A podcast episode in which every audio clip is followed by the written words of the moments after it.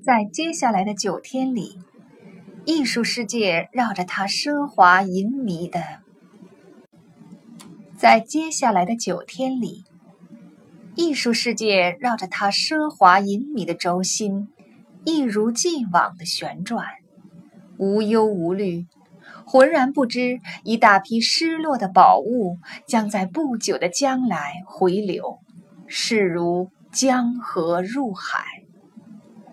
终于，八月上旬一个闷热的下午，文森特·梵高国立博物馆的总经理宣称。那幅九十五公分长、七十三公分宽的画布油画《向日葵》又回归家园了。经理拒绝说出这件失踪的杰作到底是在何处被找到的。然而，真相渐渐浮出水面。原来，画被丢弃在阿姆斯特丹一家饭店的房间里。尽管画儿被盗走了很长时间，却保存得完好无损。美术馆经理宣称，坦率地说，画儿看上去比被盗那会儿状态更佳。荷兰警察局局长在公开场合把修画的功劳归结到自己名下，尽管他和此事毫无关系。艺术品保护协会主席朱利安·艾舍伍德在伦敦发表了一篇演说，把名画失而复得的那天吹捧得天花乱坠，称之为是人类及所有正义美好世界的伟大的一天。当天晚上，有人看到他坐在格林餐馆他通常落座的酒桌旁，陪坐在他身边的是来自苏富比的阿曼达·克里夫顿。当时在场的人事后无不向人描述说，阿曼达脸上洋溢着快乐陶醉的光辉。据说看到这一幕的奥利弗·丁博尔比嫉妒得咬牙切齿。作为一位高级间谍的助手，朱利安·艾舍伍德知道，也只有他才知道，更多的宝贝还会纷至沓来。又一个星期过去了，向日葵掀起的狂潮在这期间渐渐平息。随后，在罗马市中心一座富丽堂皇的米黄色宫殿里，艺术小分队的切萨雷·法拉利将军向人们公布，长期失踪的三幅名画已被找回。它们分别是帕尔米贾尼诺创作的《圣家族》，雷诺阿绘制的。乡村少女，还有克里姆特的女子肖像。但是将军并未说完，他还宣布了其他名画的回归：莫奈的《图维列海滩》和莫迪里阿尼的《手拿扇子的女人》。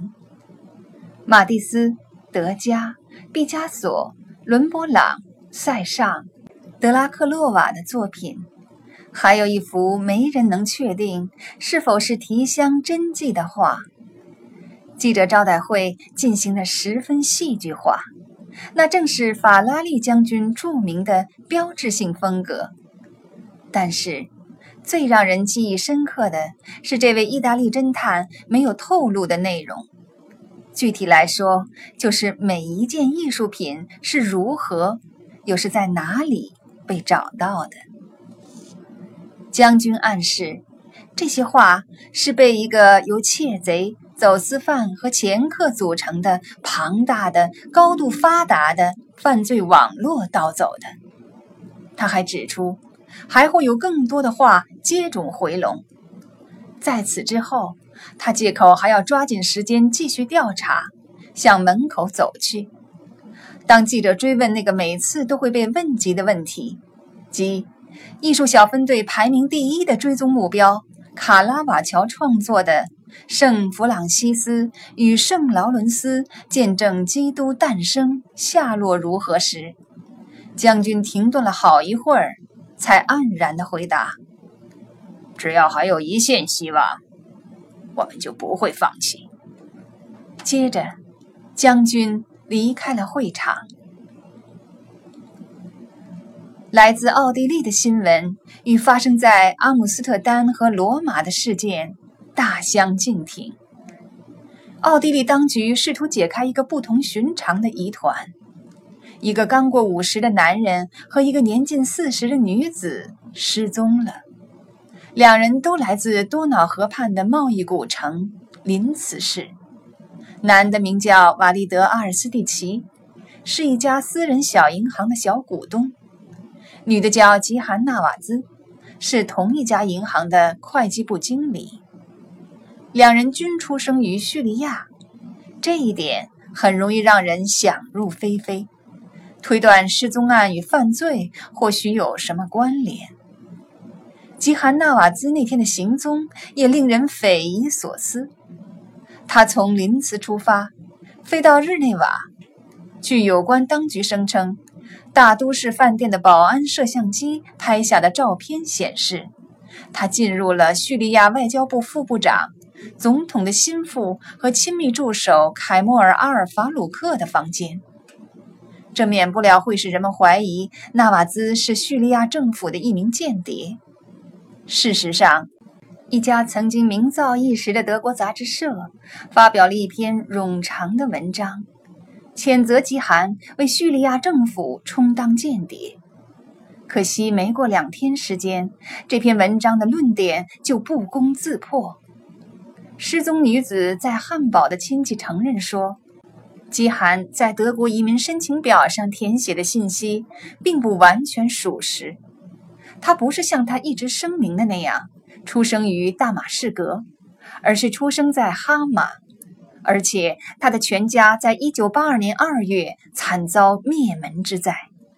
这位亲戚说，吉罕不是叙利亚政府的间谍，而是政府坚定不移的反对派。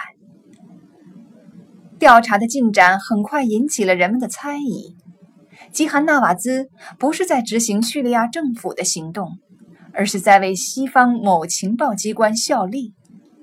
渐渐的，随着新闻界获悉极寒的失踪老板的生平信息不断增多，这套理论吸引了人们越来越强烈的关注。各种信息显示，瓦利德干着为叙利亚独裁者藏匿和管理财产的勾当。接着。